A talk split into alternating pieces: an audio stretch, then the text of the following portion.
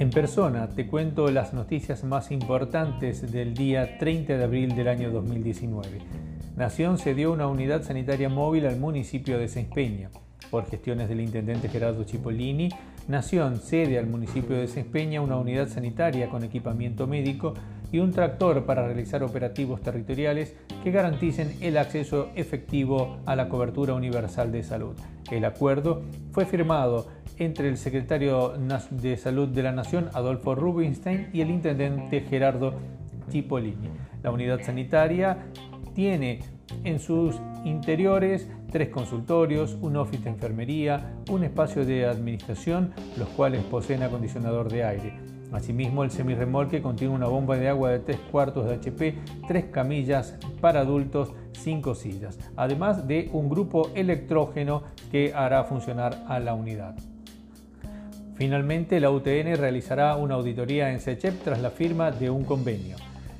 Se llevará a cabo una auditoría técnica de medición en hogares e industrias del Chaco. Alumnos y profesionales de la Casa de Estudios acompañarán a los trabajadores de la empresa estatal en las mediciones domiciliarias.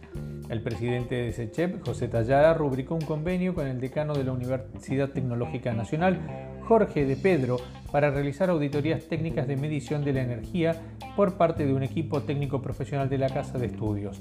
El estudio comenzará en el área metropolitana y se extenderá a toda la provincia.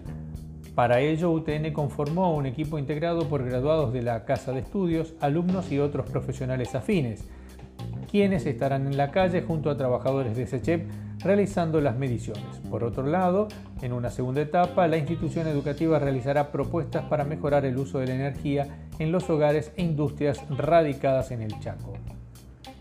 Los combustibles se vuelven a aumentar. La primera empresa en anunciar un incremento fue Action Energy, que desde la medianoche puso en práctica un incremento del 6% y se espera que el resto de las petroleras sigan con la misma política.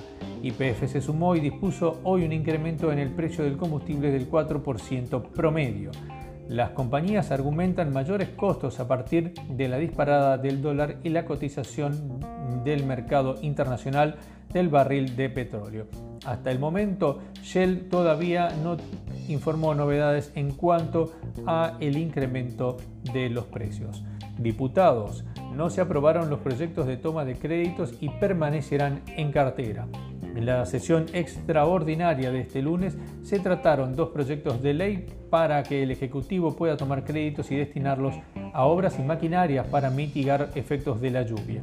El primer punto proponía la aprobación de un crédito por 400 millones de pesos del Fondo Fiduciario Federal, proyecto que no prosperó ya que necesitaba 22 votos a favor y solo consiguió 17 a favor. En el segundo punto fue el proyecto que buscaba una toma de créditos por 50 millones de dólares con financiamiento del Fondo Fiduciario para el Desarrollo de los Países de la Cuenca del Plata, algo que tampoco fue aprobado ya que solo consiguió 15 votos de permanencia en cartera y 9 votos en contra. Estas fueron las noticias más importantes en la mañana del día 30 de abril del año 2019.